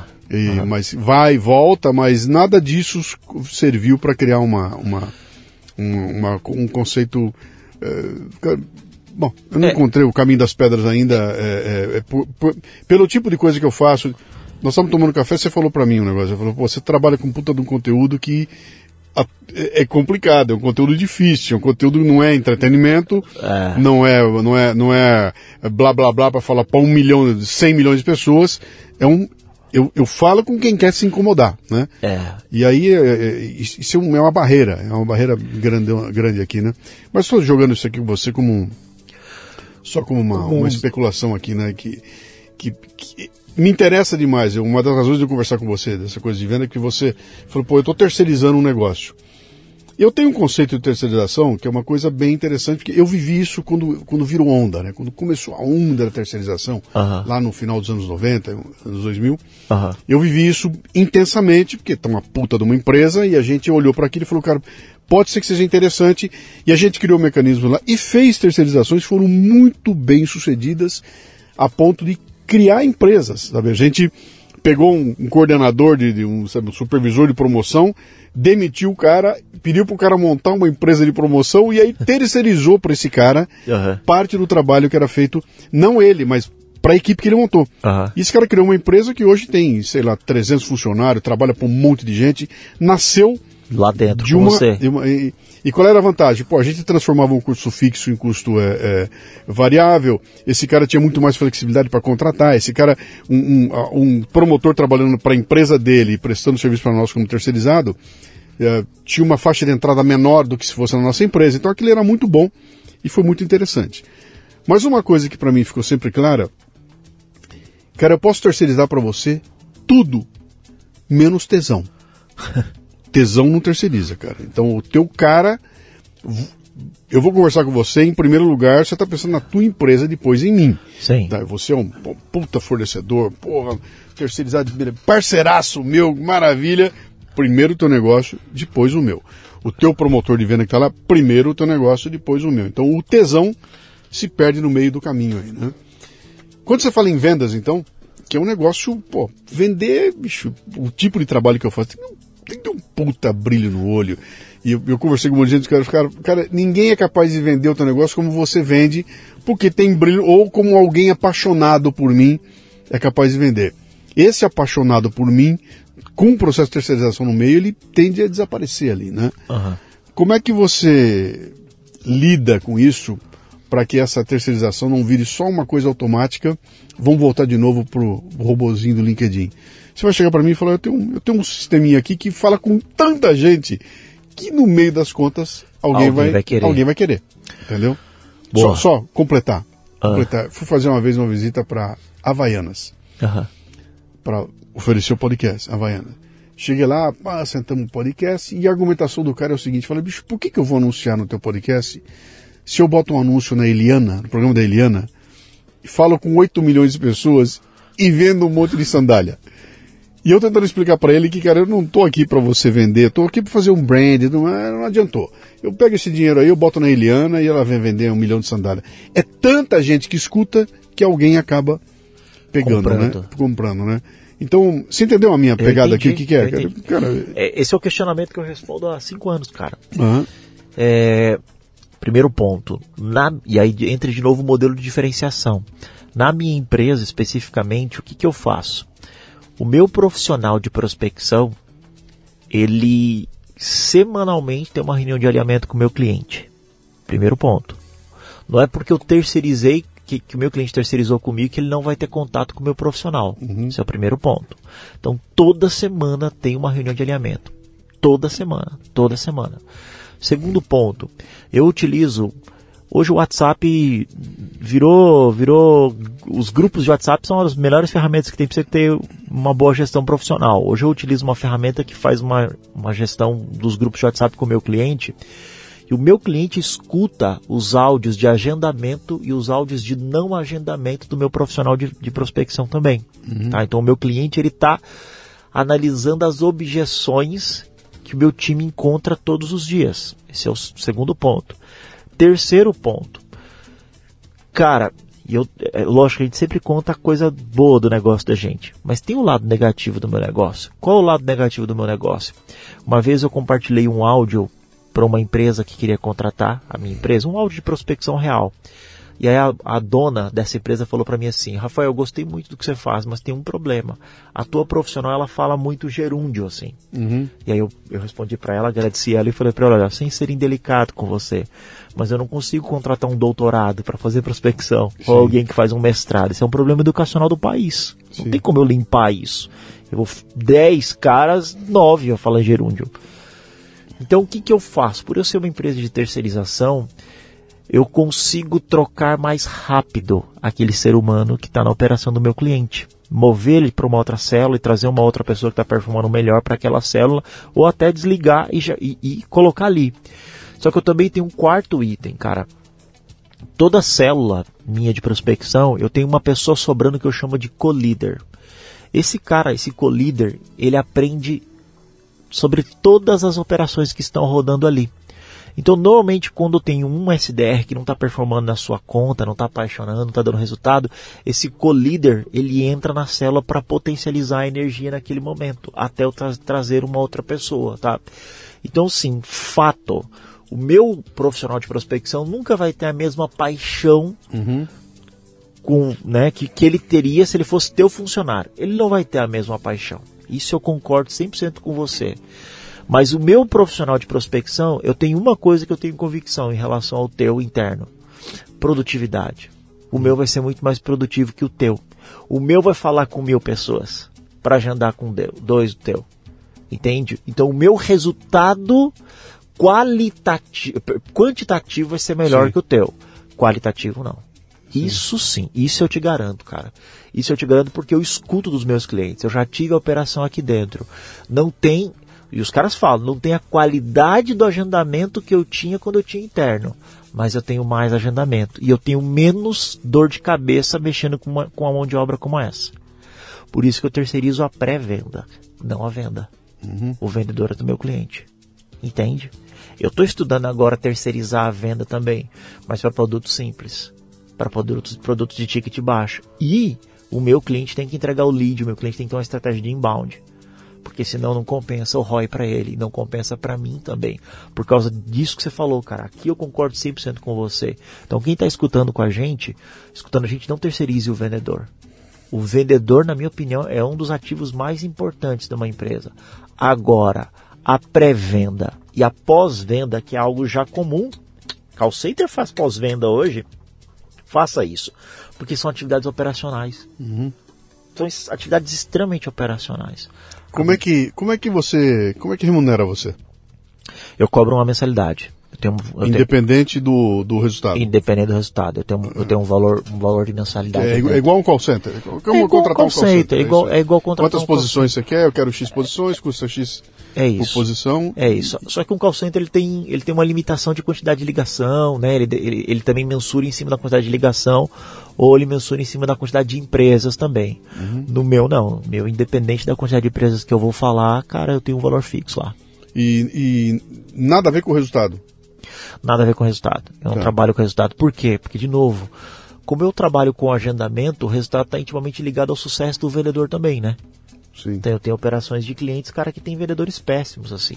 E eu te digo assim que 50% dos vendedores da, dos meus clientes são extremamente frágeis, assim. Por isso que eu fui obrigado a colocar uma empresa de educação de vendas lá dentro. Então o meu cliente, ele recebe uma mentoria de vendas com uma empresa de vendas todo, toda semana. Tem uma mentoria de vendas para treinar o vendedor do meu cliente. Uhum. Por quê? Por causa dessa fragilidade, de persuasão. Cara, eu já vi situações lá de cliente em que eu agendo reunião pro vendedor do cara, o vendedor do cara, conferência, o vendedor nem liga a câmera, cara. Não liga nem câmera. O vendedor não faz nem pergunta de spin selling para investigar a necessidade daquele cliente. O vendedor nem domina o produto ou serviço. Entende o nível de imaturidade? Agora, eu tenho clientes lá dentro que o vendedor do cara é um tubarão. O cara, o cara judia lá da gente, judia do meu time, judia do meu líder lá, fala assim, cara, eu quero melhor isso aqui, tá muito ruim isso aqui, blá blá blá. Então, a gente tem esses perfis assim. Sim. Mas eu te digo assim com convicção, a grande maioria, os vendedores são muito frágeis. Você tem algum segmento de atuação que te procura mais? É, depende muito do momento de mercado, mas hoje o que está bem alta, cara, são empresas de energia, energia renovável, né? Então, assim, empresas de, de placa solar, empresas que trabalham com redução de, de fatura de energia, porque está na moda, né? O, o Estado está incentivando muito Sim. esse conceito de energia limpa. Então, hoje, o nicho que mais me procura é esse. O segundo nicho que mais me procura é o nicho educação, Tá? Então, não só cursos, mas esses, essas empresas com programas em company, programas de capacitação, porque tem um ticket alto normalmente quando acontece isso, e empresas de tecnologia. Então, Esse pessoal da educação está vendendo B2B? Muito B2B. Vai vender para a universidade interna, da. Interna, da, tá da... muito na moda, cara, o B2B. Uhum. Muito na moda muito na moda. Talvez seja um, um nicho aqui que você pode desenvolver aqui dentro do café, tá? É, a gente um tá produto B2B aqui dentro. Sim, sim, a gente já tem, né? Ah, é? Já tem, já tem. Tá faltando venda. Vamos conversar, pô. Vamos conversar, quero ajudar aí. Tá faltando, Imagina, tá você me deu espaço aqui, vai ser um prazer é, te ajudar. Tá, tá, faltando a venda, né? É. Como é que você vê essa evolução, cara? Para onde é que tá indo esse caminho aí? Porque o que a gente tem visto é que, cara, vira moda um, um, uma determinada, exemplo, moda agora é... Uh, Chat GPT. É. Ou, ah. ou, ou o processo que você está usando aí, sabe? É, é o como é que é? Você falou resultado recorrente? Como é que é? Receita previsível. Receita previsível. Daqui a pouco você vai passar, vamos dar um, um outro nome e ver uma outra coisa aí, com outro caminho. Eu estou agora com uma agência comigo trabalhando, fazendo todo o trabalho de lançamento do, da parte digital, né? Cursos digitais, e olho para aquilo tudo e falo, bom, eu conheço tudo que eles estão mostrando aqui. Tem, todo um, tem toda uma sequência que faz parte de um padrão que em determinado momento cansou o mercado e vão ter que pular para outra coisa, né? Uhum. Você acabou de citar aí, pô, o, o WhatsApp tá, tá surgindo, tá, e daqui a pouco. Para onde você acha que vai essa, essa, essa coisa, cara? Ela vai ficar totalmente automatizada e em algum momento o ser humano vai ser dispensável desse processo ou, ou não, cara? Ou, ou o ser humano Tipo assim, eu não quero conversar com robô, cara. Me bota um ser humano aí. Mesmo falando gerúndio, cara, mas. Alguém que eu consiga conversar, cara. Não um robô, pelo amor de Deus. Cara, é. Eu acho que infelizmente. Assim, ó, antes da pandemia, tinha um, um, um instituto americano chamado Forrester, que dizia que cerca de 22% das atividades dos vendedores seriam automatizadas até 2019. Tá? Eu acredito, cara, que. Eu tô acredito, ok? Tô pensando, tô jogando aqui. Eu acho que uns 80% das atividades de um vendedor vai ser automatizado. Tá? Eu acho que produtos complexos, produtos complexos, para projetos complexos, os profissionais de vendas ainda continuarão atuando. Sim. Mas eu entendo, cara, que a cada dia que passa, é, a automatização dos processos vão tomar conta. É só dar um exemplo. Você não gosta de, você não gosta de falar com robô, certo? Uhum. Eu também não gosto. Cara, mas é, eu não tenho nenhum real na carteira aqui. Você tem? Não. Você vai na agência quantas vezes por mês? Graças a Deus, eu nunca mais botei o pé numa agência. Cara, pois é. Eu não uhum. sei aqui em São Paulo, mas em Curitiba o que eu mais vejo é a agência de banco fechar. Uhum. Entende? Então eu entendo que isso é um movimento natural, assim. Produtos muito complexos, os profissionais de vendas continuarão atendendo. Uhum. Cara, é só você olhar nos Estados Unidos, a Amazon Go. Cara, é, você é, não tem, você pega um produto lá, cara, é, já debitou, não tem mais nem. É, é o fenômeno tem... Shopee, né, cara? Shopee, meu irmão. Shopee, tô. É. é tá vendo? Eu, eu, eu, eu, eu tô, semana aqui eu comprei, não da Shopee, mas comprei de empresa aí. Eu comprei cueca. Cara, quando que na minha vida eu, eu, eu não iria numa, numa, numa loja ver a cueca, comprar cueca? Eu entrei né, no Instagram, opa, apareceu a marca que eu queria, tá aqui, papá, manda, e chegou três cuecas em casa. É. Né? E aí chegou o tênis em casa. E, e é até mais barato por lá. Então tá se perdendo toda essa essa coisa do voo até o lugar para ver, pegar na mão, experimentar, tá, tá desandando, né? É. O, o, contato humano tá, tá desaparecendo nesse processo é, todo. Né? É, cara, é, é, é, loucura, assim. Eu vejo que a automatização das coisas vão vai tomar muito emprego. Eu, e, e, aí a gente estava falando sobre política aqui, né? As pessoas, as pessoas não pessoas, e aí a gente tá podcast aqui, mas cara, a revolução marxista aconteceu, cara, na primeira revolução industrial. Uhum. Né? Pelos subempregos e afins. Cara, a gente está vivendo a quarta revolução industrial. Uhum. Cara, vai acontecer algum fenômeno. Por você ver um Elon Musk falar de, de renda universal. Cara, o que os caras estão falando? É, tem, já estão lá na frente. Tem que dar comida, sim. tem que dar dinheiro pro povo comer, cara, porque não vai ter emprego para todo mundo, cara. Sim, e se não vai ter emprego para todo mundo, não tem dinheiro para consumir. Exatamente. E se não tem dinheiro para consumir, você vai prospectar o quê, cara? Quem? Quem vai gastar? É loucura, cara. Então, é loucura. É assim, são tempos difíceis. Você vê um Elon Musk falar, ah, semana passada, cara, é, se vamos parar de desenvolver um pouco as inteligências artificiais. É, Pede. É. Cara, não tem, não tem como você. Assim, eu, eu, eu pratico a filosofia estoica, né? Estoicismo, assim. Sim. Cara, eu tento não pensar muito no futuro, assim. Eu tento ser muito perfeccionista no meu dia, assim, viver um dia só, sabe? Fazer bem feito sabe? É, igual aqui, ó. Eu sabia que teu podcast não é de vídeo, mas eu quero estar tá com uma boa roupa, tá muito bem, bem alinhado pro, pro presente, porque, cara, o é, futuro é a gente não, não, sabe, né, o que vem. eu não abro mão, muita gente, eu tento marcar o podcast e o cara, pô, mas... É vamos fazer online. Eu falei, não, cara, a é, presença. Claro. Mas não tem imagem, não importa, é, cara. Não importa, estar presente é, aqui, é. olho no olho, tudo, muda tudo, né? Muda, pode estar. Tá... Muda completamente, né? É, estamos conversando aqui. E, e, e, é isso que acho que está se perdendo. Em algum momento deve haver uma revolução. Deve haver uma. Um, um, um, um momento em que as pessoas vão olhar e falar que chega. Eu, por exemplo, estou desenvolvendo já uma, um processo Outro dia foi engraçado. Entrou no LinkedIn um cara fazendo um comentário de um post meu no LinkedIn. Uhum. Eu olhei o comentário dele e falei, cara, isso aqui é chat GPT. Não foi ele que escreveu, cara. Ele botou o meu post no chat GPT e falou, responda esse post. E o chat GPT fez um comentário e o cara publicou lá.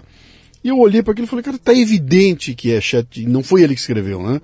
Mas por quê? Isso porque eu sou do ramo, eu tô olhando esse tipo de coisa. Então, eu acho que cada vez mais é, essas pequenas nuances vão é que vão fazer a, a, a diferença, né? Porque pô, se você tem agora um, um, você tem um software que não fala gerúndio, qualquer cara que fala gerúndio vai usar esse software, esse software e vai ser um, né, todo mundo vai ser genial na postagem. Todo, todo mundo vai ser mundo genial. vai ser Vai, vai, dar aula do que você quiser, porque quem está dando aula é o chat GPT. É. Quem está fazendo é. a ilustração é um outro, é uma outra... É uma, uma inteligência, inteligência artificial. E aí, como é que você faz, Homem? Como é que você filtra isso, cara? Não tem como, né? Não tem como, cara. Ou, por não enquanto, não tem, tem como, Não né? tem como, cara. Só se uma Skynet da vida. Sabe o que vai acontecer? Ah. Eu quero ir ver teu escritório. É. Eu quero ver teu escritório, cara. É. Então, antes de fazer negócio, ah, legal, maravilha, eu quero ir aí, TV. Deixa eu ver teu escritório. É, se você ah, não, existe, é, né? Deixa eu ver, é isso aí. É. É esse que vai ter que ser o caminho, cara. Eu acho que o.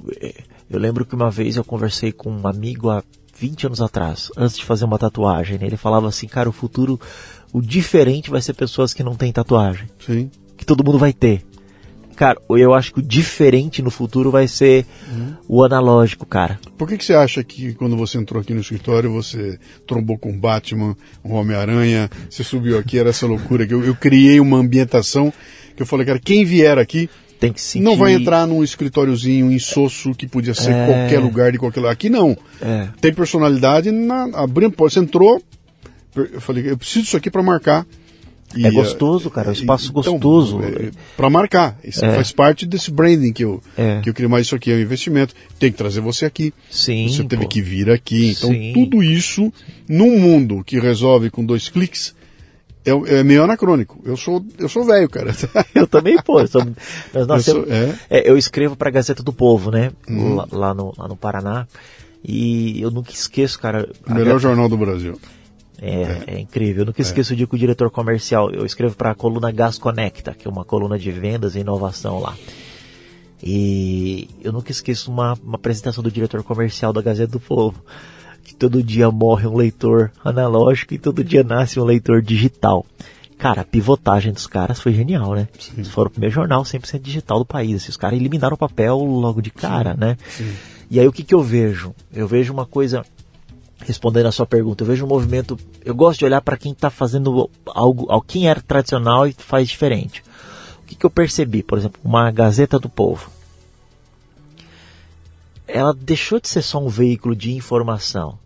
Por exemplo, eles estão fazendo a Gas Conecta, que é, um, é uma das colunas lá de inovação, de emprego. Cara, uma coisa que eu percebi com eles, inclusive eu quero te conectar lá, cara. Eles precisam de gente como você lá, talentoso lá.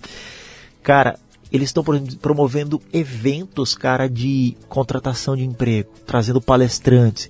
Então, assim, o que, que eu percebo, cara? Se você, se, sei se você já viu o UOL Meu Negócio. A UOL Meu Negócio, cara, tá virando empresa de serviço. O que, que eu vejo, cara? Eu tenho percebido uma diversificação do, do core, assim, sabe? Do, do, do core do seu negócio, olhando para o futuro, É, sabe? é, A- é. As coisas estão mudando. Então, assim, Eles, cara, eles têm, eu vou é, desenvolver é alguma isso? coisa É uma aqui. tentativa desesperada de tangibilizar algo que é intangível, cara. Eu, eu tô no digital, tô falando com um puta monte de gente, meu, tem que ter uma presença física. Em algum É. momento as pessoas têm que se encontrar. É, em cara. algum momento você tem que receber pelo correio uma mala direta, vou É. abrir o envelope, opa, sensação, tato. Tudo isso que está se perdendo, cara. É. Olfato, tato, tudo isso está se perdendo. Tá se vai ficar perdendo. só num. É um byte. É um, é um estímulo eletrônico que você vai ver, po- pode até ouvir, mas você não vai sentir nada daquilo, né? Então, é, é esse desafio, que como é que eu tenho esse sentir, é que, pô, é a maior parte da... O que está acontecendo com nós dois aqui agora? Tem um papo que poderia sido, tá sendo feito pelo telefone. É. Mas, cara, o olho no olho, o teu, teu jogo de corpo, tudo isso muda, né, cara? A emoção na hora que você fala um negócio, o olho brilhando, tudo isso compõe 90% da comunicação que está se perdendo nesses canais eletrônicos. Não tem como fazer, não tem como botar entonação num texto de, de, de e-mail, cara. Eu, quando você põe, fica fake, né? Fica falso, né? É. O cara tá tentando parecer é, o, o- o que ele não é, né? Então, é, é- eu acho que essa coisa de, de, de manter essa essa coisa humana vai ser a grande diferença, cara. Senão vai virar Skynet e aí nós estamos ferrados. Tem, eu fiz um curso da, sabe o CVV, aquele Centro de Valorização à Vida? Sim, sim, sim. Eu fiz um curso deles. Cara, é, é uma baita de uma, uma instituição, né? E eu lembro de uma frase do, do instrutor que ele falou uma, um negócio que, eu- que, que mexe comigo, assim. Cara, a sociedade cria problemas, Uhum. mas a própria sociedade constrói formas de resolver aqueles problemas. Cara, há um ano atrás a gente tava falando que metaverso seria. Cara, já parou que ninguém fala mais de metaverso? Não, é, pois é. Não, eu ontem ouvi um conceito bom que é o metaverso Shopee, Que é o que tá. é, não fala mais, mas é. Cara, é, é uma- é tentativa de. Há, há um ano atrás, você falou. Há, há dois anos atrás, se falou do.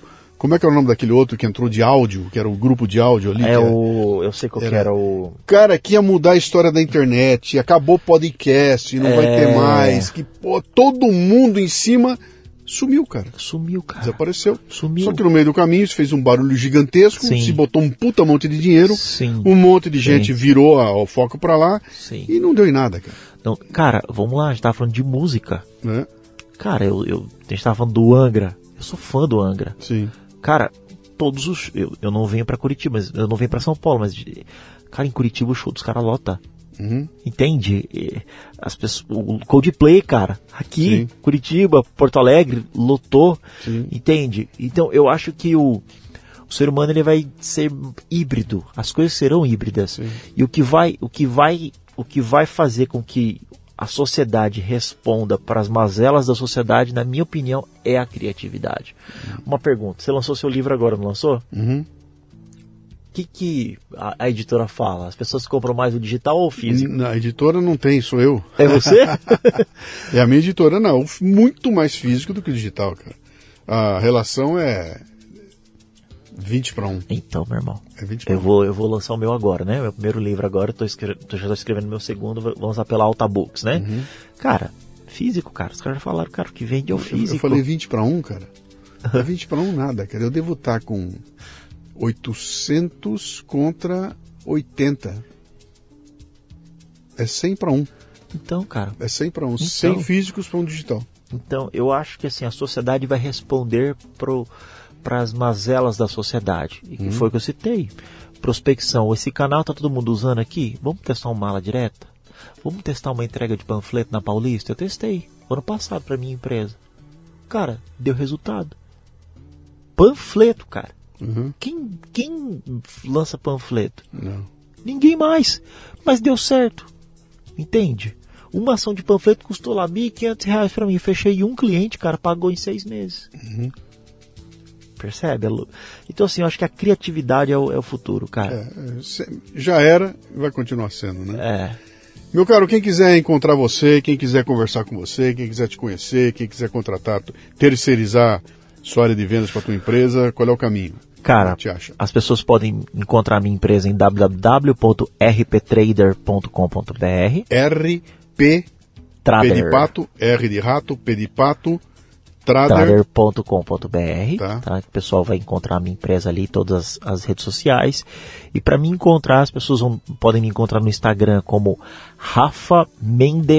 rafamendes.sales, rafamendes.sales, O Rafa é com F mesmo, né? com, F, não, né? com F mesmo, Rafa Mendes ponto ponto sales. sales. E Tá. no LinkedIn, Rafa RP Trader. Assim Tá. que as pessoas vão me E encontrar. o, no, arroba RP Trader no LinkedIn. LinkedIn também, Tá. arroba Bom. RP Trader. É isso. Bom, meu cara, você um Obrigado, baita irmão. desafio aí. né? Você trabalha com uma coisa que continua sendo nobre, né? É um, é um trabalho, é uma função que a sociedade depende demais dela. Eu não vejo isso aí desaparecendo com o tempo, eu vejo Mutando, né? níveis, né? Eu vejo o, o beabá sendo vendido e comprado pelo, por um robozinho, Sim. mas a hora que eu quero uma coisa um pouco melhor, que eu quero saber um pouco mais, que eu quero. Vai ter que ter um vendedor, cara. Vai ter que ter alguém ali para me. Pra, no mínimo, ou, ou, ou, ou para minha geração, tá? Talvez na geração nova até dispense isso, né? Sim. Mas é um caminho sem volta, cara. Eu sei lá. Boa sorte pra você aí. Obrigado, E cara. vamos trocar uma ideia aí. Quem sabe você vai Vambora. terceirizar algumas encrencas pra você aí. Tamo junto. Obrigado, irmão. Um abraço. Valeu. Tamo Abraço. Valeu. Muito bem, termina aqui mais um Leadercast. A transcrição deste programa você encontra no leadercast.com.br. Você ouviu o Leadercast com Luciano Pires.